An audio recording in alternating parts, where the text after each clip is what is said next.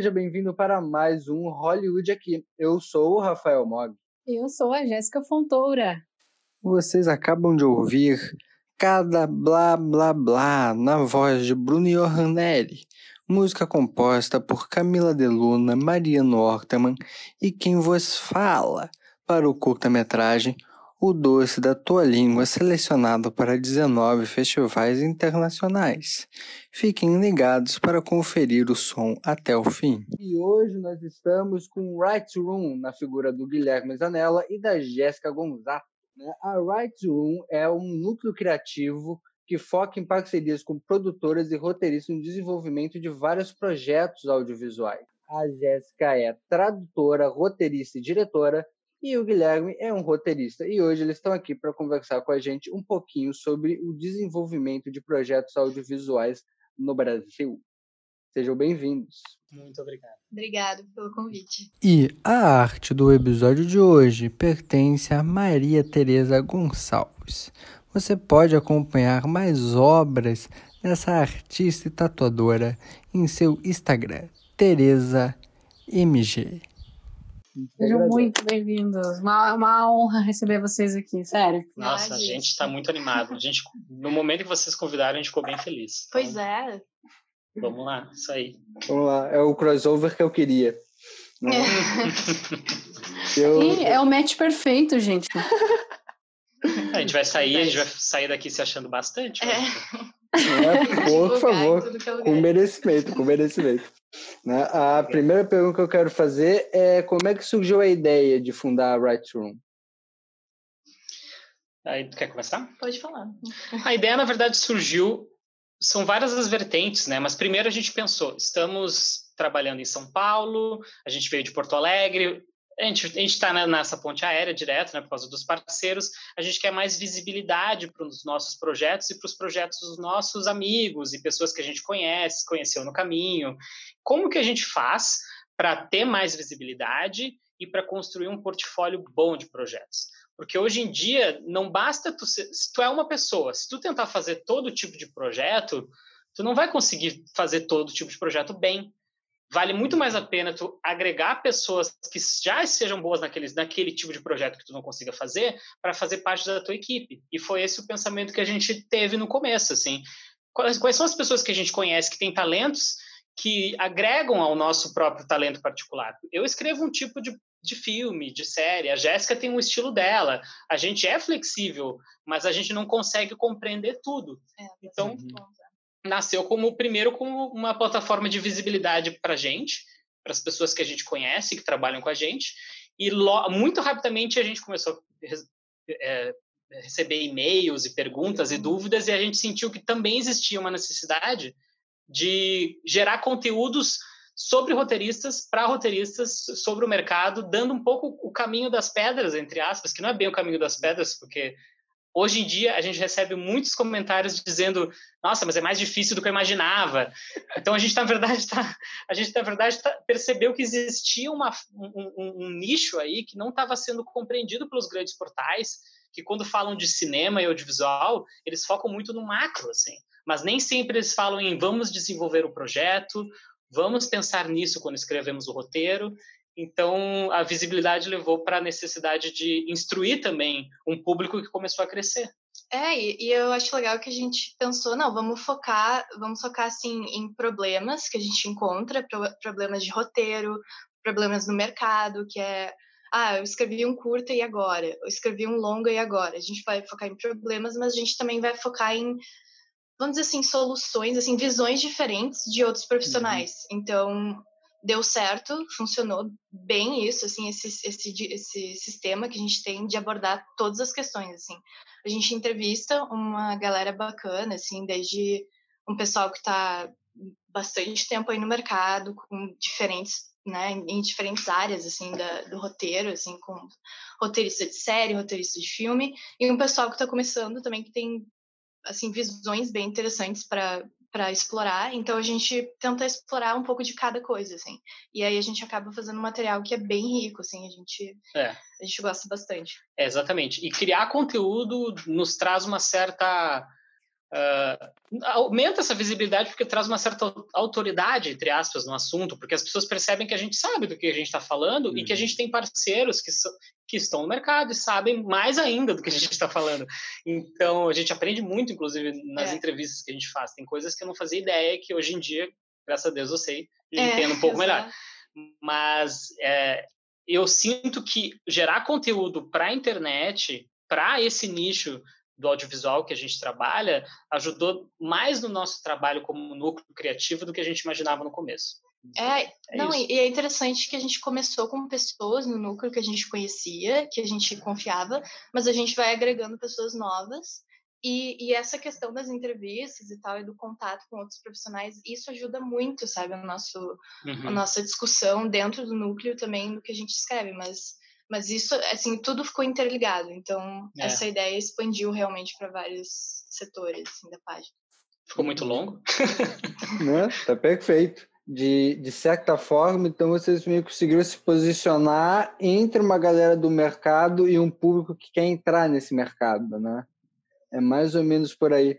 Porque eu vejo muita matéria de vocês que começou, começou muito em ah, roteiro, crítica de filme, né? Vocês começaram assim, e aí, de repente, eu fui vendo, entrou pitch, entrou produção, como é que eu financio? E eu senti que era muito uma dúvida dessa galera que estava interagindo com vocês, né?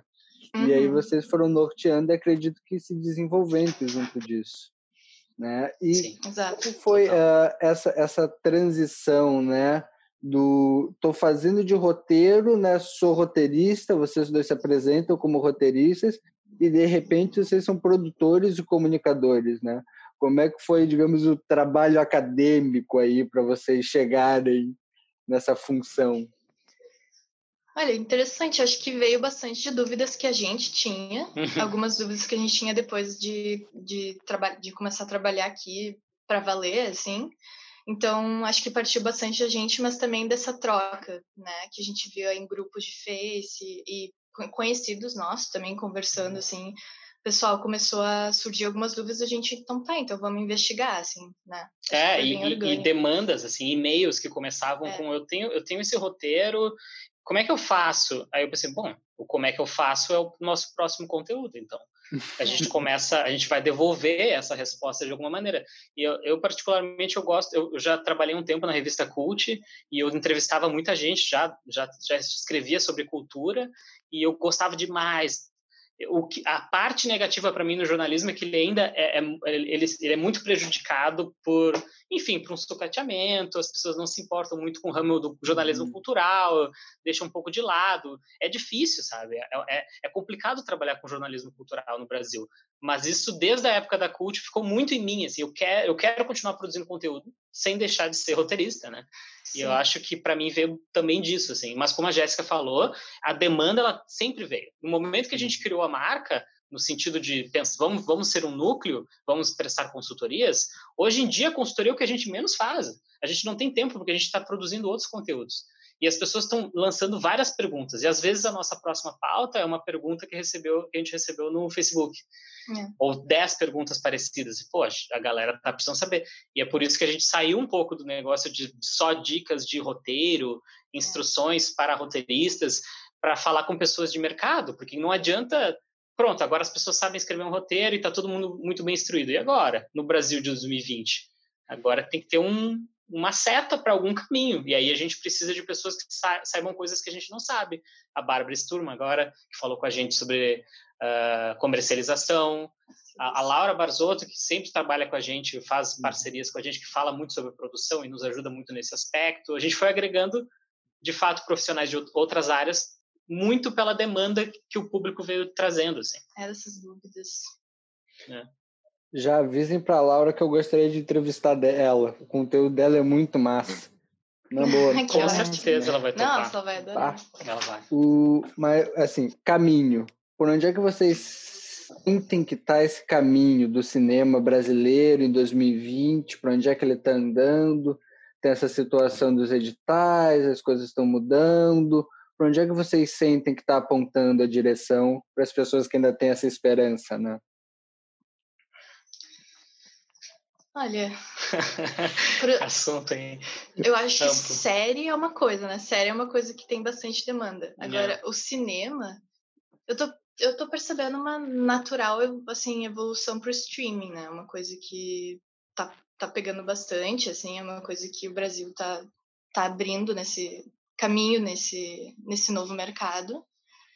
E, e a questão dos editais é complicada, porque é, é, é, triste, né? É triste, a gente está num é momento triste. Tá a gente está num momento triste porque eu até conversei contigo, né, Rafael, uhum. há um tempo atrás, que a minha geração ali, um pouco também da geração da Jéssica, chegou um pouquinho depois, mas logo ali, é uma geração que pegou a, a, essa onda dos editais, do fundo setorial, o fundo setorial investia desde o núcleo criativo até a comercialização, então era o ciclo inteiro, formação, mandava as pessoas para os festivais com financiamento completo e tal. Então, é, é, a pessoa saía formada ali, era quase como um Pronatec do, do audiovisual, assim, ela começava no estágio, ela terminava, era, era, era tinha seus problemas, mas era sensacional. E, e, e, graças ao fundo setorial, hoje eu tenho uma carreira, porque eu não, não ia conseguir começar a minha carreira, sim, do jeito que começou no ano que eu comecei, sem o fundo setorial. Uhum. Então, hoje em dia, a gente não está tendo muitas oportunidades por aí. Assim, tem algumas linhas aqui, tipo PROAC em São Paulo, mas a gente já tem notícias estaduais, de... Né? Estaduais também, tem algumas linhas estaduais no Sul, rolou também, em Novo Hamburgo, agora uhum. uma linha de incentivo, mas está complicado. Então, a gente tem que pensar em outros caminhos. A competição está muito grande porque a gente tem essa galera da velha guarda aí, que faz cinema há 60 anos, tem essa galera da minha geração, que aprendeu a. que, que teve a chance de se tornar autor e diretor em, sei lá, 2012, 2013, e, e tem uma galera nova que está vindo com tudo. Então, tem muita gente no mercado, com experiências diferentes, e que agora estão um pouco sem caminho, assim. E, e eu acho que as estratégias estão mais complicadas, mas elas existem. Como a Jéssica falou, para a série, e streaming é uma coisa. A gente faz reuniões com produtores e produtoras de desenvolvimento que são, estão super otimistas hoje. É muito é, estranho. É, procurando por novos, novas histórias, procurando por talentos e por projetos e desenvolvimento e tal. Então, aí tem um, um bom hub de desenvolvimento. Mas focado nisso, focado que o Hulu vai estar aqui como é. braço da Disney, o Disney Plus vai estar aqui, daqui a pouco a Amazon chegou com tudo. Então, tem muita demanda. E para essas produtoras de desenvolvimento que já estão bem sedimentadas, essa demanda existe. Eles estão atrás de talentos e eles estão muito otimistas. Mas e a pessoa que quer fazer um filme e que quer passar em festivais políticos, principalmente como Berlim, Cannes um pouco, Veneza, e essa essa pessoa, o que que ela faz? Hoje em dia, falando pessoalmente, assim, a, a, a Laura, inclusive, que a gente estava comentando, ela, ela é minha produtora executiva num projeto específico. A nossa estratégia é muito internacional, principalmente uma, através do mapeamento de fundos.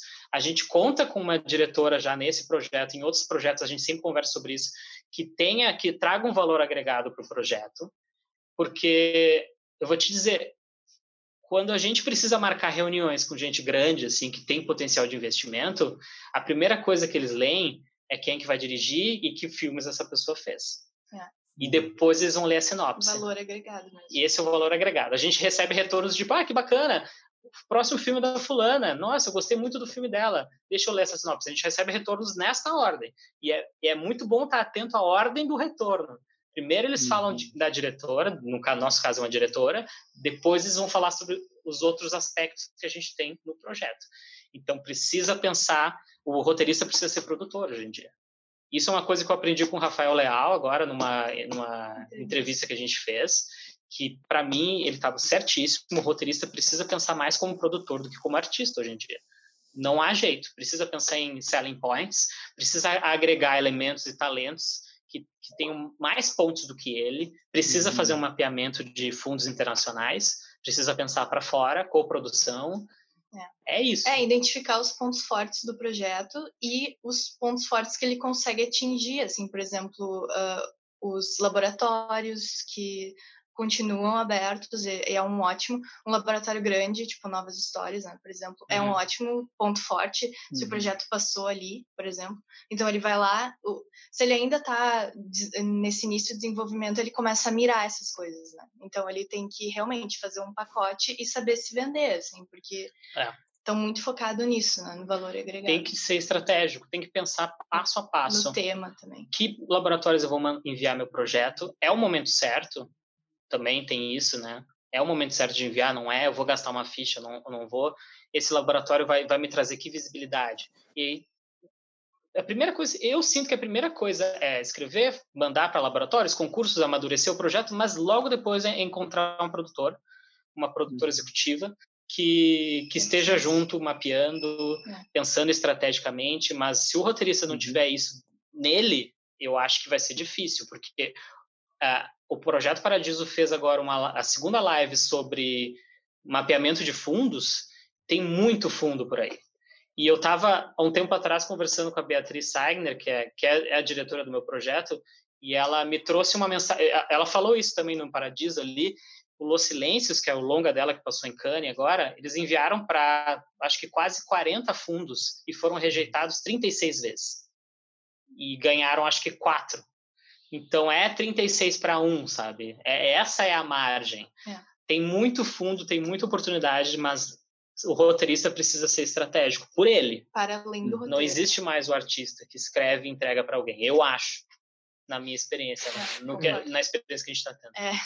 Né? É, nunca vi. Todas as respostas são longas, gente. Desculpa, o assunto é complexo. Não, mas é perfeito. Porque tem muita gente que está nos seguindo que quer tirar os primeiros projetos do papel. Então, essa pequena resposta longa, que é uma leve surra de realidade, é ótimo. Aí, já vou fazer mais uma pergunta né? E tá, eu tenho que mandar para laboratórios, para fundos, como é que eu acho isso? Né? Como é que eu me identifico? Por onde é que eu tenho que navegar para achar esses fundos?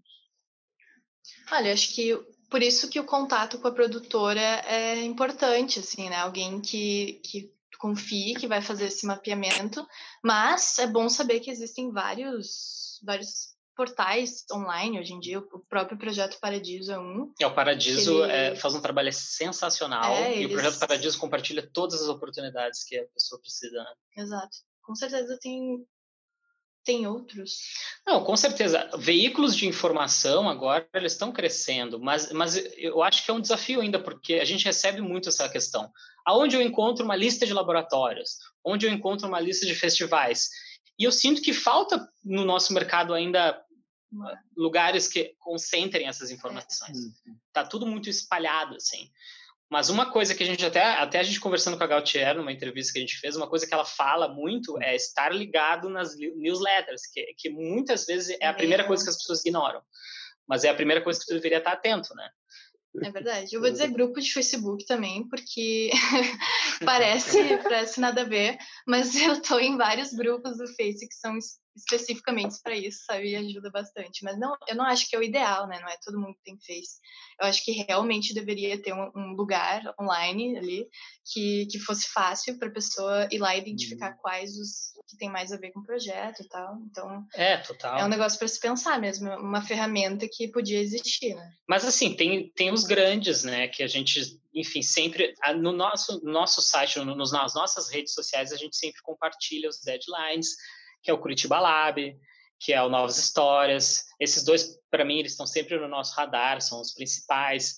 Existem também rodadas de né, o Frapa, né, como concurso de roteiro, uhum. mas o uhum. Frapa está com laboratório esse ano. O Frapa é essencial. O Rota para quem é, uh, como é que eles chamam, é, roteirista iniciante, uhum. até eu acho que uma, duas obras feitas. É, é o Rota é sensacional. O Cabiria como como concurso de roteiro também é uhum. é sensacional. O BR Lab é muito importante, mas o BR Lab tem um outro perfil. O BR Lab tem um perfil de coprodução, de mercado, de, de criar pontes entre talentos e produtores. Então, é um projeto que ele não, não pode ser só um roteiro brilhante, um roteiro promissor. O Novas Histórias pode já ser só um roteiro promissor. É, é. diferente. Eu acho que mais do que entender quais são os laboratórios, eu acho que é entender o perfil de cada um. E aí cabe a pessoa, entra no sitezinho, assina a newsletter, lê o que, que o laboratório, como que ele se apresenta, porque cada laboratório tem um perfil. E não adianta o cara escrever um roteiro sozinho e ele ser brilhante, enviar para um BR Lab, para um Cinemundi e achar que o roteiro vai. Pronto, eles, o roteiro é ótimo, eles vão selecionar. Não, mas o BR Lab tem um outro perfil de mercado. Então, onde encontrar é foda, mas a pessoa tem que, tem que ir um pouco atrás mesmo, assim. A gente está é. tentando fazer um pouco esse trabalho, né? É. De compartilhar. O Paradiso é essencial. A primeira coisa é seguir o Paradiso, checar todo dia a, a página principal deles e ver que fundos que eles estão. Porque, tá, porque não só eles dão a informação, como eles financiam muitas vezes né, a, a ida da pessoa. Hum. Então tem o Torino, o Torino Lab agora que estão mandando dois brasileiros para lá. E, enfim, tem laboratórios internacionais, o Robert Baus como prêmio também de desenvolvimento internacional, mas aí são Sanders Lab também, mas aí são vários. É. E, e, a tua pergunta foi difícil, assim, porque a gente não, não encontra num lugar só essas informações. É verdade. Né? É complexo. Então, rapidinho aqui, aproveitando que esse podcast aqui ele é patrocinado pelo Fundo de Apoio à Cultura aqui do Fago Digital RS, então eu tenho esperança que alguém do Estado aqui está nos ouvindo para ver que a gente fez esse trabalho, né? Podia, né? O Estado podia puxar um pouquinho esse assado, né? Organizado, de repente a federal podia puxar um pouquinho para isso, né? Fica aqui. Acho que vocês estão me ouvindo, eu espero que alguém tenha esse trabalho para conferir, né? Não, tenho fé também né? Isso que vocês trouxeram do roteiro, né? Pô, meu roteiro é bom, né? Mas às vezes isso não é argumento bastante, é uma tecla que a gente bate muito aqui também. E quando a pessoa quer desenvolver o seu projeto, tá atrás dos seus pontos fortes, né? Tá fazendo toda essa análise, qual é o, tem algum processo, algum mecanismo que vocês costumam usar nos núcleos de vocês para facilitar, para de repente tornar isso mais dinâmico? Porque se a proporção é 1 para 36, de repente pode ser até mais interessante eu ter vários projetos, às vezes pode fazer isso com parcerias, mas vocês têm algum mecanismo que vocês têm testado e que tem funcionado para vocês para, digamos, otimizar esse, a construção, esse desenvolvimento dos projetos? Hum, Olha, a gente pergunta. é uma boa pergunta. A gente até está agora num processo com um produtor executivo de um projeto nosso, o Everton, da Paideia. E o Everton é muito bacana e ele faz. Uh... e ele faz. Ele tem muitas estratégias, assim, de ver qual é o melhor laboratório, qual é o melhor. E aí a gente acaba tendo uma checklist, assim, de textos que nos ajuda bastante, né?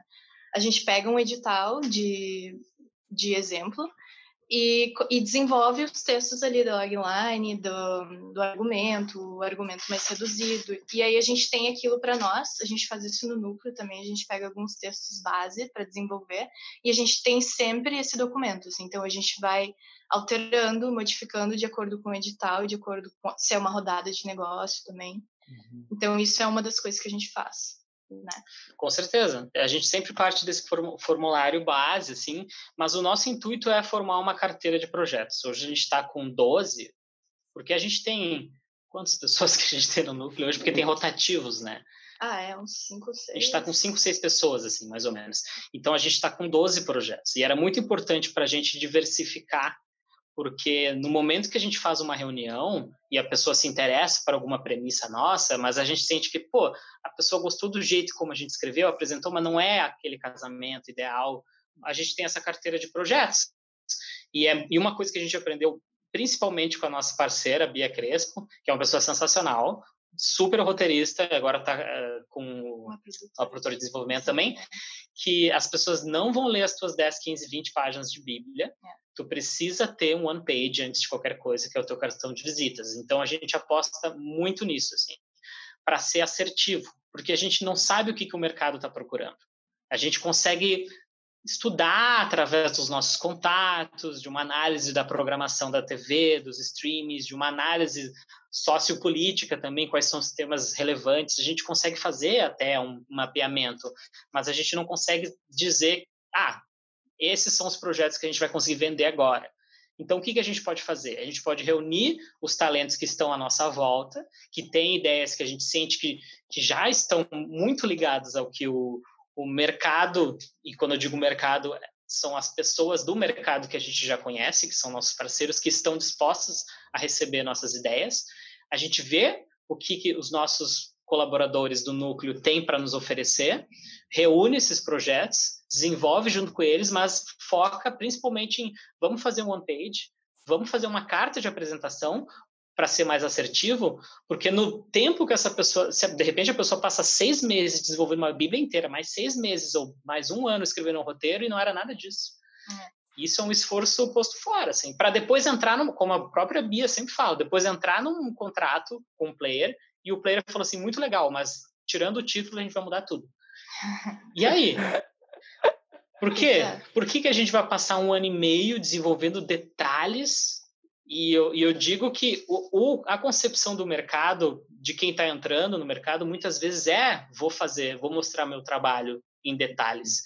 A gente foi contatado por um, um cara muito legal, inclusive, que queria fazer um, um, uma consultoria, só que ele queria fazer uma consultoria dos oito episódios que ele já tinha escrito, de, de 50 minutos, mais a Bíblia que ele escreveu inteira, na promessa, assim, na... E aí, infelizmente, a gente não teve tempo, né, de fazer a consultoria, mas eu acho muito interessante que existe muito essa concepção, quanto mais eu escrever, melhor. E não é assim, na real. Uhum. Para o mercado, não. Né? Para o mercado, não. Quando a gente está desenvolvendo o projeto, tá interessante fazer vários textos derivados para nós, para a gente conseguir chegar naquele mais assertivo de algumas poucas linhas. É. Então, é. Tem essa dicotomia, assim, esse equilíbrio. Assim, eu vou pesquisar bastante meu material para entender os pontos fortes dele, mas na hora de apresentar, é. vou ser breve. E o, o, trabalho em núcleo é a maior ferramenta que a gente tem. Trabalhar com outros roteiristas, trocar ideias, se reunir toda semana é a melhor ferramenta que a gente tem para conseguir agregar principalmente valor ao projeto. Porque de repente eu tenho um projeto e o, sei lá, o Márcio escuta alguma coisa que eu falei, eu lê o nosso projeto e diz, ah, que legal, tem um diretor muito bacana que, que sempre quis fazer essa história. É. E aí já é uma ponte. Eu tenho um produto, acontece direto no nosso núcleo, eu tenho uma produtora ideal para isso. Isso aconteceu. O Fábio, que faz o Fábio Canali, que faz parte do núcleo, ele trouxe uma ideia muito boa de um projeto documental e por acaso a gente tinha um contato de um cara que, que é o Everton, que ele fez projetos muito parecidos. Uma pegada social, com uma pegada assim falando sobre minorias, com reivindicações políticas. E fechou. Eles fecharam o contrato há um tempo atrás e, enfim, o projeto está sendo desenvolvido ali. Então, a troca, o núcleo trabalhar com outros parceiros, faz com que a gente também, além de aperfeiçoar o roteiro, conquiste ferramentas melhores para, enfim, uh, é, para venda, para agregar selling points. Assim. Eu não sei se a gente respondeu. Acho que, acho Respondeu e me trouxeram outras perguntas também.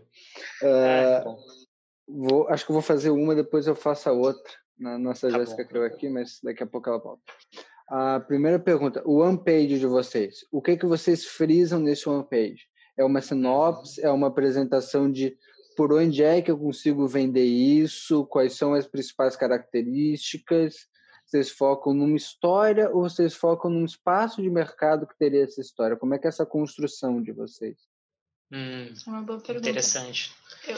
E depende do, é... do parceiro em especial que a gente é, vai falar. Sim. Depende se é uma produtora de desenvolvimento, se é uma produtora enfim, uma produtora de produção mesmo, se vai ser um player de uma distribuidora, dependendo da, da, da do órgão, do, da, da, empresa que vai estar tá se comunicando com a gente, a gente faz um, um documento diferente, até porque dependendo da pessoa, a gente tá, vai estar tá apresentando um projeto num estágio diferente. Né? Uhum. É.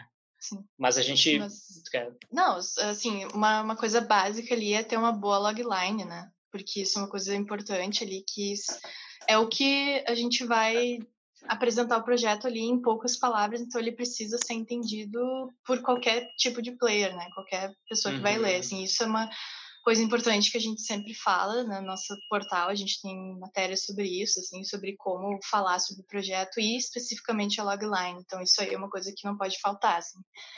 E logo depois a gente faz um texto de apresentação, né? É, geralmente. Porque o one page normalmente é, é, a, é, é o texto base e dele todos os outros vão surgir, né? Então a gente vai estar tá com o título, as informações de serviço que eu chamo, que é o formato, se for uma série, número de episódios, tempo, blá blá blá, criação. Uh, logo depois a logline e da logline a gente faz uma apresentação. E essa apresentação ela, ela é uma sinopse, mas ela também já traz o estágio de desenvolvimento do projeto porque é importante saber com quem que a gente está trabalhando. É. Tem projetos que a gente desenvolve com parceiros, com produtoras parceiras, e que a gente precisa de um, uma outra produtora.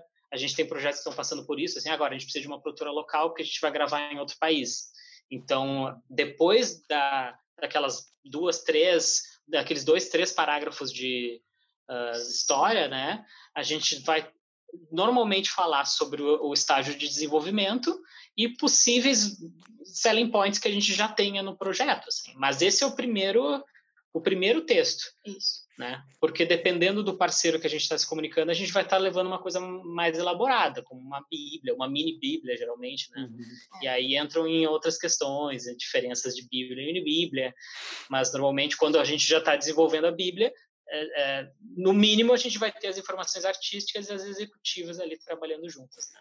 Porque a gente vai estar normalmente se comunicando com uma, uma produtora e não uma produtora de desenvolvimento. Não, é isso mesmo, a gente tem que encontrar esse equilíbrio no texto de apresentação, por isso que a gente não chama de sinopse só, ou justificativa, que é, um, é uma junção das duas, esse equilíbrio ali, no fim, normalmente a gente fala disso que tu falou, ainda pode justificar com a questão do tema, pode justificar com a questão importante, urgente, que está uhum. aí no tema da história, então realmente é bom ter esse equilíbrio ali para primeira, literalmente a primeira coisa assim que eles vão ler. A da história, a transformação dos personagens principais. Agora, porque tem roteirista que acredita muito que não, eu vou mostrar volume, olha quantos personagens eu tenho. É, exato. Uhum. não é o momento. É, sai pela culatra. É, exatamente. É, tem hora e lugar para tudo, né? E, hora e lugar para é, tudo. E quanto aos nomes, né? Às vezes eu tô vendo um filme, terminei de ver o filme, eu já não lembro mais o nome das Exato. pessoas. Eu, sempre Enquanto eu, eu vejo o filme. Que bom, eu, eu, me sinto menos errado. Eu tava me sentindo péssimo cineasta. Não, não, é isso aí. O nome foi feito para ser esquecido. É. Infelizmente. É, é, o pior é que é, tem filme que às vezes está 40 minutos de filme e tu não sabe o nome do personagem, né? É. O... Fica aquele lá, o, aquele o magrinho é, lá, o altão. Aquele, é. Como é que é? O último tango em Paris, eu acho que vão falar o nome do cara com 50, 60 minutos de filme. De Porque tão... não importa, é, né? Não é sobre o nome. Ainda mais naquela história. é, é verdade. Não, é. é isso aí. Mas trazendo um pouquinho agora, tá, estamos desenvolvendo aqui projetos para players, projetos que vão dar uma circulada para o laboratório, mas tudo com essa função de venda. Né? O objetivo é vou vender meu projeto. Como é o trabalho para vocês assim de estudo de público? Né? Eu quero fazer algo team. Como é que vocês procuram para estudar esse público, né? Quero fazer algo para o público mais adulto. Por onde é que vocês estudam? Onde vocês buscam essas informações?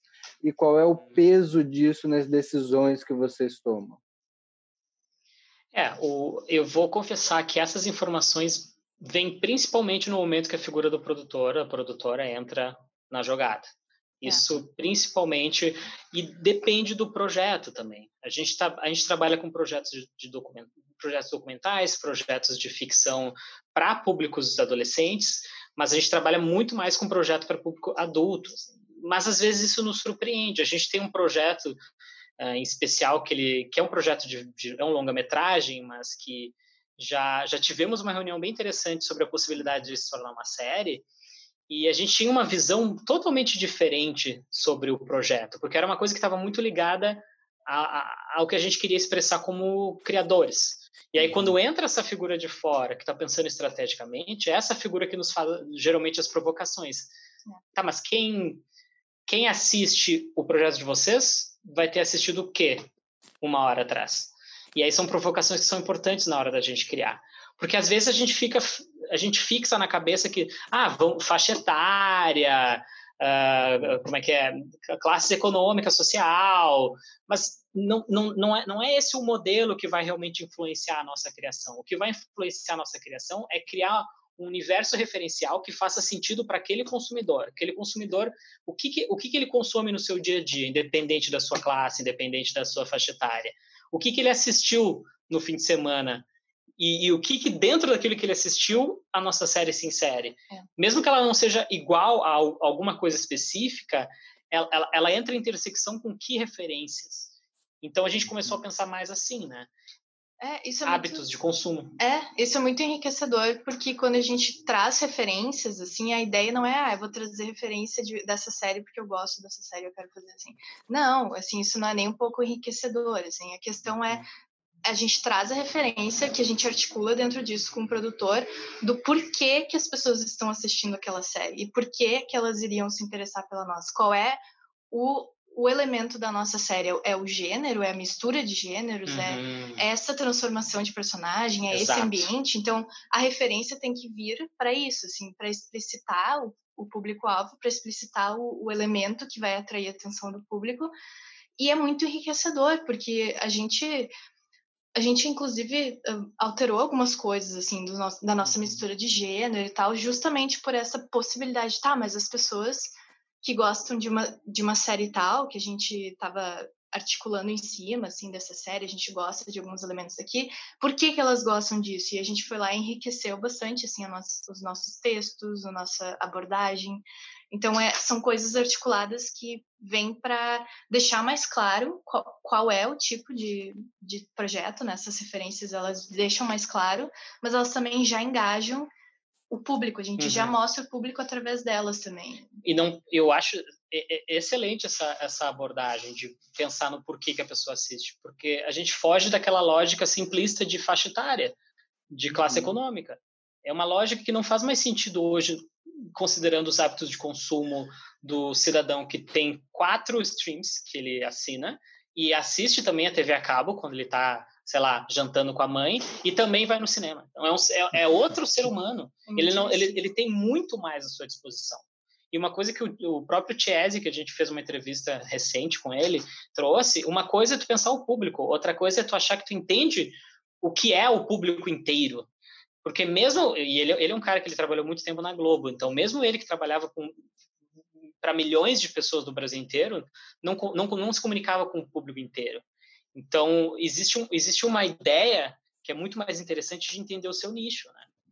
entender o seu nicho te leva a outras perguntas. Porque se a gente fica naquele, naquele parâmetro simplista da faixa etária, e a gente esquece essa cadeia, esse prisma de hábitos de consumo, a gente vai estar sempre produzindo séries infantos juvenis que falam sobre as mesmas coisas bobas, ignorando o fato de que hoje, e eu, eu, eu tenho um irmão que ele tem 19 anos, e para mim isso é um uhum. absurdo, e para mim ele sempre vai ser uma criança. E hoje o meu irmão, ele quer uma coisa muito... Há três anos atrás, quando ele tinha 16 anos, ele, ele queria uma coisa muito mais esperta, por exemplo, estava dando para ele naquela época. Uhum. Polêmico, assim, falar. Mas ele queria uma coisa muito mais esperta, sabe? E se, e se, a gente colocasse ele num, num, numa faixa tá, numa faixa dos ah, 16 anos, uh, mora em Porto Alegre, tal faixa, faixa econômica, a gente não ia estar tá construindo as séries que ele realmente assiste. Então a gente tem que fazer uma engenharia reversa. E, e, e, essa lógica do stream. Hoje, a, a pergunta é essa: o que, que a pessoa assistiu antes e o que, que a pessoa vai assistir depois? Não importa se é no mesmo gênero. Quais são os elementos em comum, como a Jéssica falou, por que, que ela assiste essas coisas? Enfim, é muito complexo e a gente conta com outros profissionais para montar a nossa estratégia com quando certeza. pensa em público. A gente, é, a gente pode até a gente pode até começar com uma série interessante, assim, que tem é. uma coisa que nos atrai e a gente né, faz essa pergunta e tenta articular, mas a gente realmente precisa desse olhar profissional. O que é bom, porque a gente se complementa. Daí. É, do produtor. Né? E, Zanella, fica tranquilo que a parte que tu citou, a empresa que é dona do mundo, a gente bota um pi, eles não ficarem chateados assim, né? Mas quem, vai, quem vai notar? Ninguém vai notar. tranquilo, fico mais tranquilo. Mas, mas isso do, dessa mudança de comportamento, né? Tem um fenômeno que se chama kidouts, né? Que são esses, essas crianças adultas que é a maior uhum. parte do público dos Vingadores. É, não é uma uhum. galera que está com 14, 15 anos. É uma galera que foi nerd na década de 80, que sofreu bullying e que hoje tem dinheiro para ir no cinema. É a maior parte do público dos Vingadores. Aí tu vai me dizer, não, mas Vingadores é para adolescente. Pior é que não é, é para kidouts. É um perfil ali de consumo que existe. E quando eu paro para ver série teen, e eu adoro série teen, sofro preconceito por causa disso, para a gente parar para olhar o The Right People, o The Politica, um Sex Education, hoje eu tenho a impressão que é dez vezes mais complexo do que era Teen Wolf, desenho. Muito. De 10 anos não atrás. Não subestima as pessoas. Abordagem, né? Exato. Sex Education não subestima nem um pouco. Eu gostaria também, falando do meu irmão de novo, eu gostaria muito que ele assistisse essa série. Ele não assistiu Sex Education? Não assistiu, mas eu sou apaixonado dessa série. Bah, eu sou eu passo raiva com todo mundo daquela série. O outro eu quero dar uma surra nele. Né? Aliás, se você está vendo esse episódio, nós entrevistamos uma das dubladoras do Sex Education no episódio passado. Então corre lá para conferir. Olha! Ele tem que fazer a propaganda aqui rápido. Gostei. Claro. Né? Quero Jess, vou querer. Me ajuda, eu esqueci qual é o nome daquela personagem irritante que a nossa dubladora dublou. A Ola. A Ola, a Ola, que faz, a, A faz aquele pedido terrível. A Carol Albuquerque Uhum. dublou a Ola. Faz aquele pedido Ah, terrível pro, pro Otis. Eu nunca, nunca aceitei direito, né? Mas aí já juntando de novo, porque aqui eu faço propaganda, né? Quando a gente entrevistou a Gautier Lee, né? Ela fez uma entrevista com o J.J. Abrams. E o J.J. Abrams falou o seguinte, que hoje o espectador ele está esperando um conteúdo muito mais profundo do que ele recebia antes. Né? E aí, quando a gente fala de profundidade e mercado, às vezes parece que são duas coisas separadas, né? E quando a gente pega assim, one page, como é que eu sou profundo numa página, né?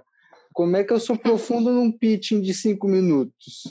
É, eu queria saber se vocês, encontrando esse equilíbrio, assim, nesse, acredito que seja tentativa e erro, né? Como é que vocês trabalham isso?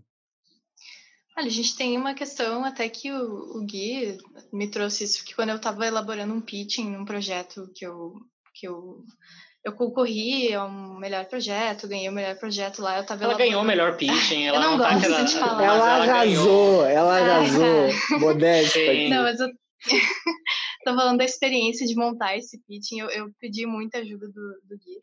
E ele sempre comenta, assim, uma questão que é bem interessante, bem simples na, na teoria, que é siga o drama, assim, sabe? A gente tem que seguir o drama e deixar o drama em evidência, assim. É sobre o que, que é essa série, qual é a principal mudança ali, qual é a coisa mais profunda, que nem a gente está falando ali. E a gente tem que não sei se precisa começar com isso, mas a gente tem que deixar isso claro, pelo menos em alguma linha de ação, assim? A gente tem que explicitar alguma ação que aconteça ali na história que, que traga esse coração do, do sobre o que, que é o projeto, assim. Hum. É que, mas é bastante. muito tentativa e erro mesmo, É. porque eu já fiz alguns pitches nessa vida e eu acho que eu tô começando a entender agora. Não é fácil, Não, não é. ainda mais quando tu faz pitch em evento. E de Não é cinco fácil. minutos ainda, realmente, é, é, é complicado. Mas eu quero alarmar um pouco as pessoas e lembrar que, eu não sei se ainda vale para esse, esses últimos anos, mas até um tempo atrás, o, o festival de Austin, o pitching lá era de 90 segundos. Então, eles premiavam pitchings de 90 segundos. E, então, enfim, se a pessoa consegue, esse sim é o pitching de elevador, se a pessoa consegue ah, passar a sua história, falar um pouco de si, divertir a, a audiência, no caso, os produtores, tudo isso em 90 segundos, você consegue fazer em 10 minutos. Daí, E isso fica na minha cabeça o tempo inteiro, em 5 minutos que seja. Mas o pitching é uma arte complexa, tem gente que faz muito bem, tem gente que fica muito nervosa e faz parte ficar nervoso. Mas assim, eu acho que a profundidade ela vai até certo ponto, tanto num Uhum. pitching quanto num one page, porque muito mais do que mostrar, ah, detalhar a profundidade, tu tem que indicar que existe ela e fazer com que a pessoa vire entre aspas a próxima página, no sentido que ela queira ler Uhum. mais. Então, ah, mais do que isso, isso é um erro que a gente vê frequentemente. Quando a pessoa nos envia um argumento, nos envia uma apresentação e ela se preocupa demais em detalhar e mostrar quantas tramas ela tem, eu me perco e a primeira coisa que eu preciso comentar para a pessoa é dizer, olha, em vez de tu gastar tanta energia detalhando todos os personagens e as tramas para mostrar que tu fez o teu trabalho direitinho, me indica, me, de, me cria um pouco um suspense, tu não vai ter esse espaço numa uma página, duas páginas, tu vai acabar deixando alguma coisa de lado. E, e é muito importante tu most- falar do background, é muito importante tu falar do seu background, da sua ligação com a história. É muito importante a pessoa, muito mais do que entender a história, entender a relevância dessa história. E quando tu tenta conferir muita profundidade dramática num texto pequeno, às vezes tu vai acabar deixando algum detalhe de fora. Então, muito mais do que entender, nossa, que legal, então a história se passa em três tempos e tem oito personagens, eles todos viajam no tempo. Muito mais do que entender isso, é muito melhor que a pessoa saia de um pitching ou, ou leia um one page com a ideia de, nossa, eles estão usando a viagem do tempo para falar sobre fake news. Que interessante, nunca tinha visto essa abordagem. Entender a abordagem, entender o tema, entender a reflexão que tu está levantando é, é muito mais importante, eu sinto, É. num primeiro momento drama, do que mostrar que a tua história é complexa. É. É isso, eu acho. né? Para você que está nos ouvindo e começou a ouvir pitching, palavras em inglês, tá? Pitching é uma apresentação de mercado que a gente faz quando a gente quer vender o projeto para players, geralmente em festivais, em concursos, se tem esse espaço de rodada de negócio. Só para você não ficar boiando aqui, nós ainda não usamos termos em inglês aqui muito, né? Stakeholders, mindset, workflow, não é ah. nossa praia. Esses a gente evitou, pelo Vocabulário menos. moderno. É. é. vocabulário moderno, tem que fazer algo clean. A universidade é o pior lugar para você entrar. É, job. Para que usar job se a gente tem a palavra trampo? Trampo é maravilhoso. É, trampo é, muito melhor. Trampo é, é muito melhor. É, né? Real. Mas agora para vamos porque a gente está aqui numa vibe roteiro produção, roteiro produção. E para a pessoa que está nos ouvindo até agora, já está às 11, né, de ouvir tanto de produção, uh, aquele conselho para aquele roteirista que está começando, que está recém se descobrindo como roteirista, que está traçando seus primeiros roteiros e está um pouquinho perdido, assim, ele não está sabendo para onde ir, como se desenvolver, o que, que ele tem que procurar. Qual é o conselho para vocês para essa pessoa que está começando agora? Nossa. São vários, né? Que são. ah, eu acho que a primeira coisa, escreva, pense no que você tem para dizer. Porque uhum. a gente vê pessoas técnicas que são muito boas na técnica e que seguem demais as estruturas mais modernas que existem no mercado e que não erram uma página, mas não tem alma não tem uma reflexão uhum. importante. É muito prático. É a primeira coisa que eu gosto de falar é siga o que você gostaria de expressar para o mundo, tenha o que dizer, porque tem muito projeto massa na parte técnica, mas que não tem o que dizer. E é muito a técnica a gente aplica, ensina, lapida, mas o discurso, a alma do projeto, precisa vir com o projeto. É, e é a alma do projeto que vai agregar valor e pessoas. É, então, exato. Uma coisa que me ajudou muito, assim, né, quando estava começando, é fazer esse estudo, claro, estude muito, assim, né? Estude estrutura, estuda abordagem, mas tem que se estudar como profissional. quem sou eu como profissional? O que, que eu quero falar? E isso, isso é uma coisa muito enriquecedora. Às vezes a gente tem medo de errar a estrutura do roteiro e não sei o que. Tá, tudo bem. Mas eu acho que a gente deve ter um pouco mais de medo de não ter o que falar e de não saber quem a gente é uhum. e não saber o que, que a gente quer construir, assim, porque isso tem muito valor, sabe? O que, o que, que a gente quer expressar, quais são os nossos problemas, os problemas que a gente identifica no mundo, nos nossos amigos. Isso é uma coisa que a gente tem que estudar também. Não, não vai ser de um dia para o outro que a gente vai acordar tem uma história perfeita que é, é boa para o mundo, é boa para mim, vai me deixar feliz, vai deixar as pessoas. É, é difícil, assim, não é uma coisa. Porra. Então, além de estudar a, a, técnica, com certeza, eu acho que o mais importante é estudar a si é. mesmo, assim, como profissional, e, e da, lapidar esse discurso, assim, que a gente tem para. Porque ninguém vai se emocionar com o flashback que tu colocou no lugar certo. As pessoas vão se emocionar com aquele diálogo, aquela, aquela, aquela ação, aquele discurso. Então, esse é o mais importante. Mas eu acho que segundo, o segundo conselho é estude a técnica.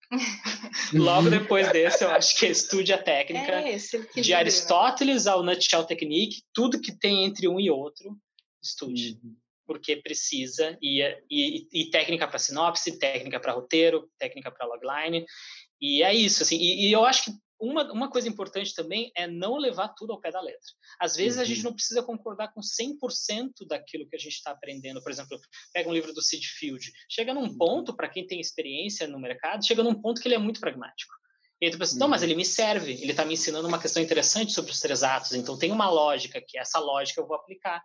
E aí, de repente, eu estou lendo Nutshell Technique e aí tá me trazendo uma outra visão de mercado. Eu não necessariamente vou usar tudo aquilo ali, mas pô, tem uma lógica aqui que me, se, é, é aplicável ao que eu faço. Então eu acho que é saber catalisar, saber diferenciar o que você precisa usar, o que você não precisa usar e e é um pouco isso, assim, desenvolva a sua voz autoral, porque o mercado não quer mais um filme de ação. O mercado quer um filme de ação daquela pessoa ali que faz do jeito que ela faz. Isso, isso. é muito importante quando a gente começa a fazer reuniões e começa a ir atrás de grana, a pessoa por trás do projeto é muito importante. A uhum. visão dela por trás do projeto. Então, criar, sabe, investir numa voz autoral, num discurso, numa na, na, sua essência como roteirista, de investir na, na sua figura artística é muito tão importante quanto escrever um roteiro bem estruturado. O mercado precisa entender quem você é. Então, o meu conselho é o que a Jéssica falou, esse autoconhecimento, desenvolvimento autoral, focar no, no que você quer contar e, e, a partir daí agregar técnica, a partir daí agregar valores, a, fortalecer, né? é fortalecer o projeto e adaptar ele às tendências que você vai encontrando, mas sempre partindo de quem você, o que você quer falar para o mundo. Isso Eu acho que seria isso. Eu tive umas 10 crises existenciais durante essa resposta de vocês, mais ou menos por cima, assim. Né? Ah, mas tudo isso é útil para a profissão. É útil, não é? Tudo isso é história. Inclusive, eu vou fechar essa conversa aqui e vou começar a escrever o roteiro logo em seguida. Só vou tomar uma água, tá, tá perfeito. é, né? Maravilha. Mas voltando um pouquinho nisso de saiba selecionar a sua técnica, né? Não use tudo. Tentar encaixar tudo que existe desde Aristóteles, você simplesmente não vai escrever um roteiro. Não é. tem como. Mas aí é, é, algo que eu sinto que eu luto constantemente, né?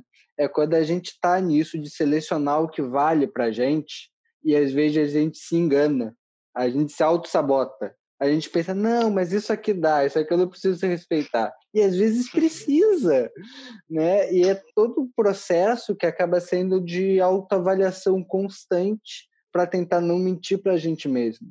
Exato. Como é que vocês se autoavaliam e como vocês aconselham que as pessoas façam isso sem grandes traumas?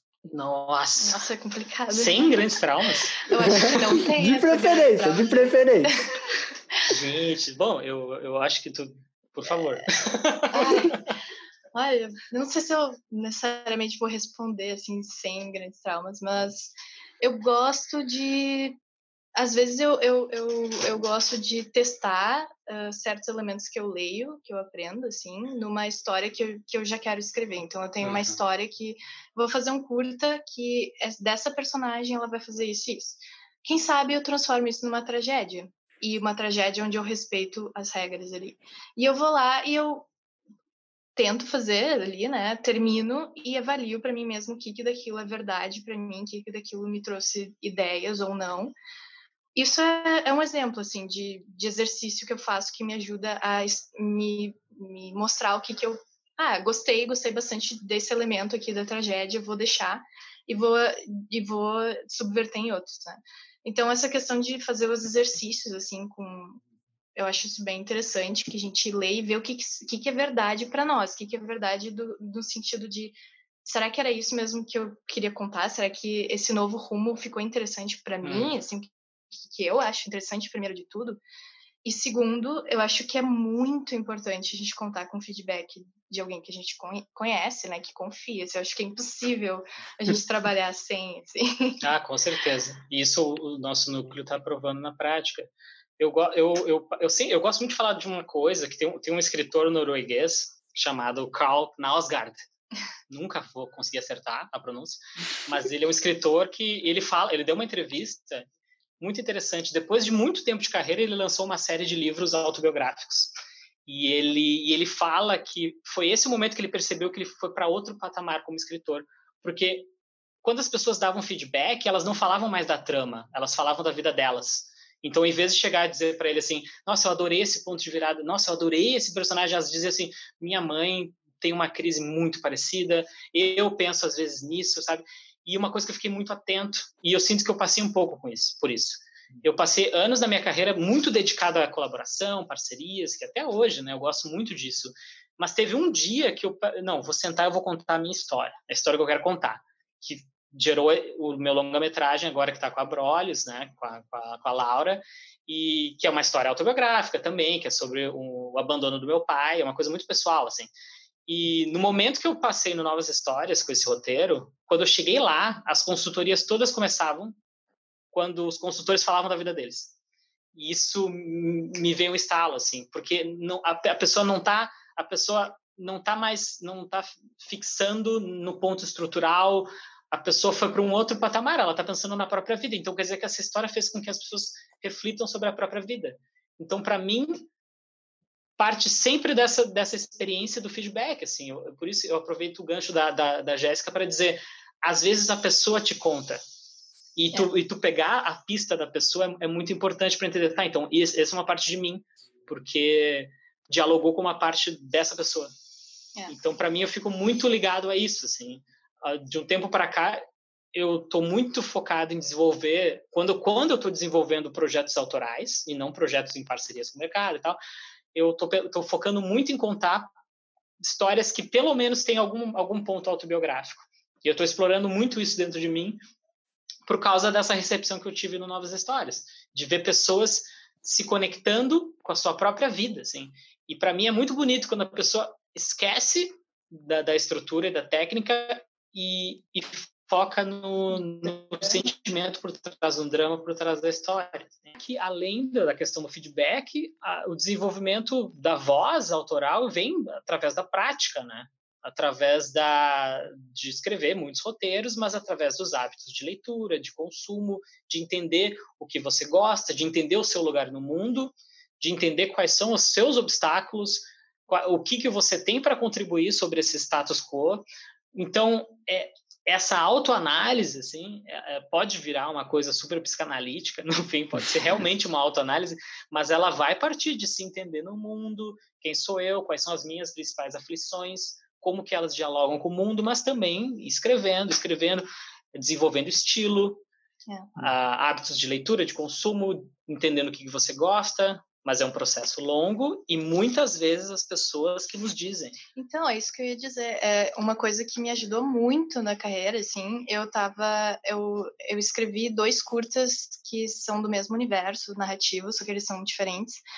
Uh, em, termos, em termos narrativos, né, acontecem coisas diferentes, mas é do mesmo universo. E eu quero gravar agora quando a gente puder, né, a pandemia aí tá nos ferrando, mas quando der vão ser gravados. E, e eu compartilhei eles com o Gui, a gente discutiu eles uh, extensivamente e eu usei muito desse feedback como uma ferramenta e eu perguntei para ele um dia assim, mas como é o meu estilo? Como é que tu acha que é?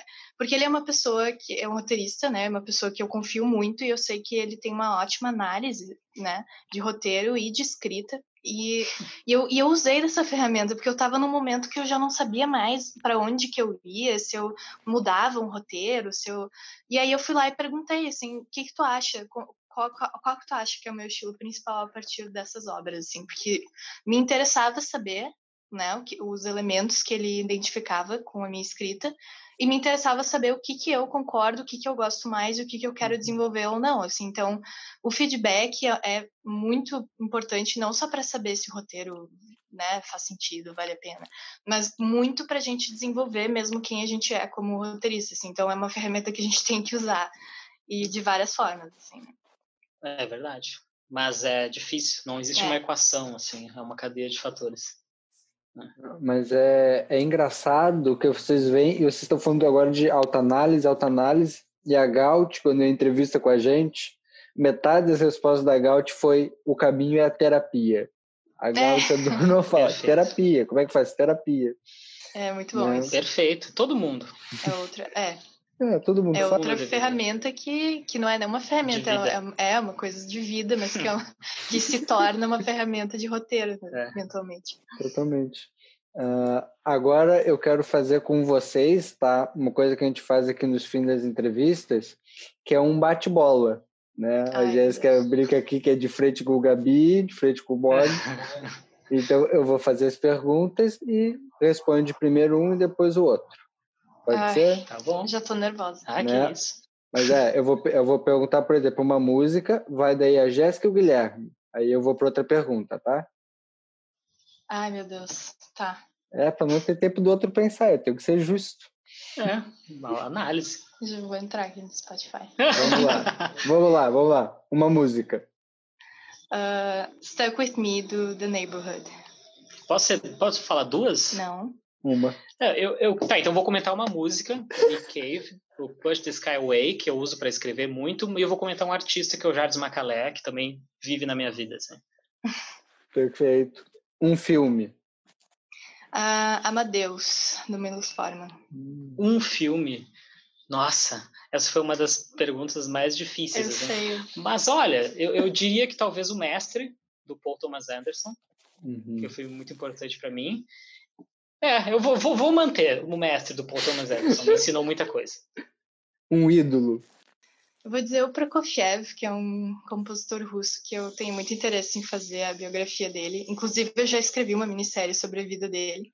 E ele me Ah. inspira porque ele foi muito ambicioso na vida. E, e eu vou dizer ele, então. Ah, essa resposta foi muito boa. Foi, né? Eu, eu, inclusive, vou sair daqui e vou procurar o cara agora. Minha resposta, ah, tua resposta foi muito boa. Agora eu fiquei meio. Ah, eu, eu, eu, vou, eu vou ter que citar no cinema o, o, o meu, o meu. Eu tenho três pessoas que nortearam minha vida. O, o, o Braulio Mantovani foi o meu ídolo desde Uhum. o início, porque era o roteirista que a minha mãe entendia que ele era um roteirista. Foi meu, meu grande elo, assim, dizer, oh, mãe, eu quero ser que nem esse cara aqui, sabe? O que ele faz. Uhum. Então, o Braulio, eu sempre vou citar. Conheci ele, contei umas histórias sobre isso. A, a Greta também, Greta Ger- Gerwig, que eu acho que, que faz um cinema que eu quero muito fazer, e o Charlie. Kaufman, que é louco como eu. Tá roubando Ah. aí, falando um monte de gente. Falou ah, um monte de gente. resposta foi... Mas, mas é, que a tua resposta foi muito boa, Jéssica. Ele não, É, podia, ele não boa. podia sair aqui mal da fita. É, E a, e a Greta, um.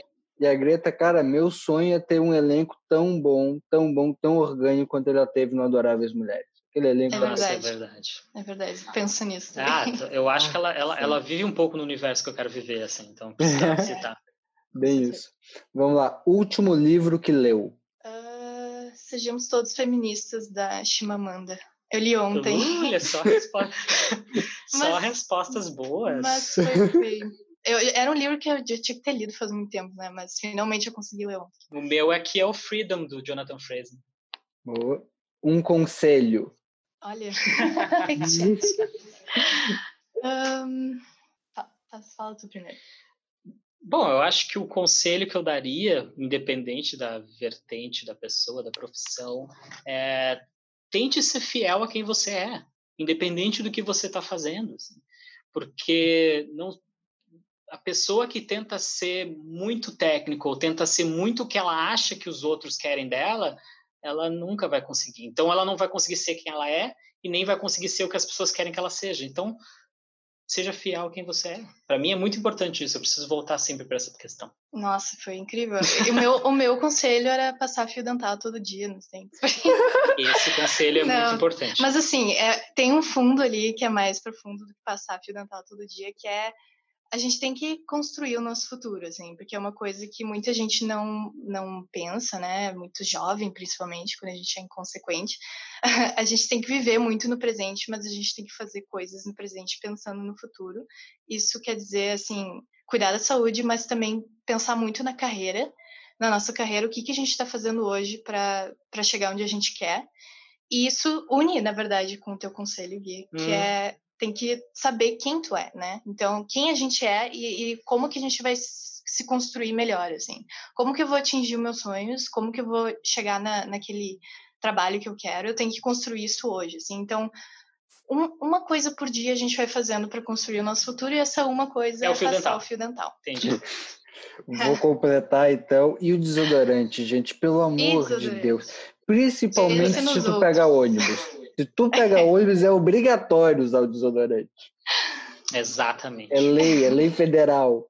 E se É. você fizer o seu desodorante, teste bem antes. Olha aí. Tem gente que confecciona, né? é verdade. Verdade. Olá, um sonho. Um sonho. Ah, eu vou falar o que eu sempre falo. Encontrar novas plataformas para continuar expressando o que eu sinto. Porque eu, eu não consigo fugir do fato de que eu sou um artista. Assim, bem ou mal, eu sou um Uhum. artista. E o meu sonho é sempre encontrar uma nova plataforma para conseguir expressar aquilo para novas pessoas. Então, para mim, o meus- os meus sonhos sempre vão estar voltados para o lado da expressão e para o lado da que a, que a minha expressão conecte com algo de relevante assim para as pessoas. Eu ia dizer uma coisa parecida, que é eu tenho o sonho de um dia estar completamente 100% orgulhosa da, do meu discurso para o mundo e do que eu contribuí para o mundo, assim, porque é uma questão, é, uma, é difícil, assim, né, a gente se colocar esse super peso, assim, de tudo que eu expressar tem que me deixar feliz, mas também tem que contribuir para o outro. Eu tenho o sonho de um dia eu estar nessa paz, nesse orgulho total de que não, eu me expressei, seja pelo cinema, seja pela música, que é uma questão uhum. que eu quero voltar muito a uhum. construir minha carreira musical, e e estar tá em paz com o meu discurso, com o que eu acredito e com o que eu construí para o mundo e para mim também. Então, eu, eu quero aproveitar trazendo um adendo muito importante, como a uhum. gente é membro da ABRA, né, Associação de Autores, e eu tenho uhum. um grande sonho de que os veículos de comunicação acreditem os roteiristas corretamente. Ai, tô rindo para não chorar. é. Mas isso é uma demanda nossa muito grande lá. É, verdade. Agora, é, essa aqui eu adoro. O audiovisual é. O, audiovisual, o audiovisual é uma porta para o mundo para o seu mundo, para o mundo que você quer, para o mundo que você vê. É uma, é uma janela. Eu queria dizer que audiovisual é muitas coisas, mas é educação, porque eu acho que desde sempre ele mostra para as pessoas quem elas são e ele nos mostra quem faz audiovisual. A gente aprende muito sobre nós mesmos como pessoas e sobre uh, o ser humano em si. Assim. Então é uma constante investigação, a educação é, é isso. Perfeito. E o futuro pertence a? As minas. Perfeito, detonou já. Eu acho que essa é a resposta que eu daria também. Não tem como responder outra agora. Né? Não, não, não consigo Vamos esperar. Lá, deixa a gente, né? Tá certo, tá certo. Adorei. Tá, essa foi a entrevista com o Rights 1 com o Zanello e com a Jéssica. Sigam ele ali no Instagram. Vou dar esse tempinho aqui para vocês venderem agora o que vocês quiserem vender para o público. Certo? Mas muito obrigado pela participação de vocês. Adorei o papo. Nossa, muito obrigado. Muito obrigada pelo convite. Eu amei a ideia do podcast, eu amei a conversa. Foi e a gente está sempre aí, né? Pra... Vocês são muito bons também. Vocês têm conteúdos excelentes. A gente é. sempre fala de vocês para as pessoas. Mas, gente, é, eu acho que se a gente tem um pedido é por mais espaços como esse é. por mais espaços de comunicação. E é isso, a gente se surpreende muito quando a gente consegue entrevistar alguém que a gente ah, admira muito e a pessoa está muito feliz também porque é um espaço para debater. Mais espaços para debate, para conversa, para troca. E é isso. E a gente está aí lançando matérias e artigos, entrevistas sobre roteiro, audiovisual. Se vocês quiserem nos seguir, a gente está. E a gente está, enfim, a gente é um núcleo de criação, faz consultorias também, e a gente está com um desafio também de cinco páginas. Então, recebemos muitos roteiros, mas quem quiser enviar, a gente vai fazer mini análises, vai transformar essas páginas em conteúdo. É isso. É isso. Eu espero que a gente tenha conseguido, né, junto de vocês, passar um conteúdo, um conteúdo massa, assim, para o pessoal. E a gente também quer reforçar que a gente recebe perguntas também, seja pelo Facebook, a gente tem uma página no Face do Writers 151, uhum. a gente tem no Twitter, no LinkedIn e no Instagram, tá? todas as mídias. Quem quiser né, perguntar, ter sugestões aí de conteúdo, a gente está disponível. Isso e aí. foi ótimo. E vocês também, sempre que é, quiserem aparecer. Claro. Por favor. Não abriram um TikTok ainda? Ainda não. Não, a gente não é jovem. Vocês são é... jovens descolados, a gente não é. A gente abriu no TikTok. Tá sendo traumatizante a experiência, mas. Não. Divertido, é divertido. Ah, é, eu, eu, eu, tá legal, eu me sinto idiota, vê. eu me sinto idiota gravando os videozinhos. Imagina. Não, não, vocês estão certos, vocês estão falando é. com a galera aí, a galera tá no TikTok. É isso aí. Mas é. reforçando, gente, só aparecer, vamos quiser, se vocês quiserem bolar algum conteúdo juntos, ou mesmo tiverem um projeto e porque quiserem aparecer no nosso núcleo qualquer dia para fazer uma leitura, ah, portas abertas. É, eu acho perfeito. Só que agora eu vou informar nossos ouvintes que esse tema será discutido em off. Então, muito obrigado, galera. Grande abraço. Ótimo.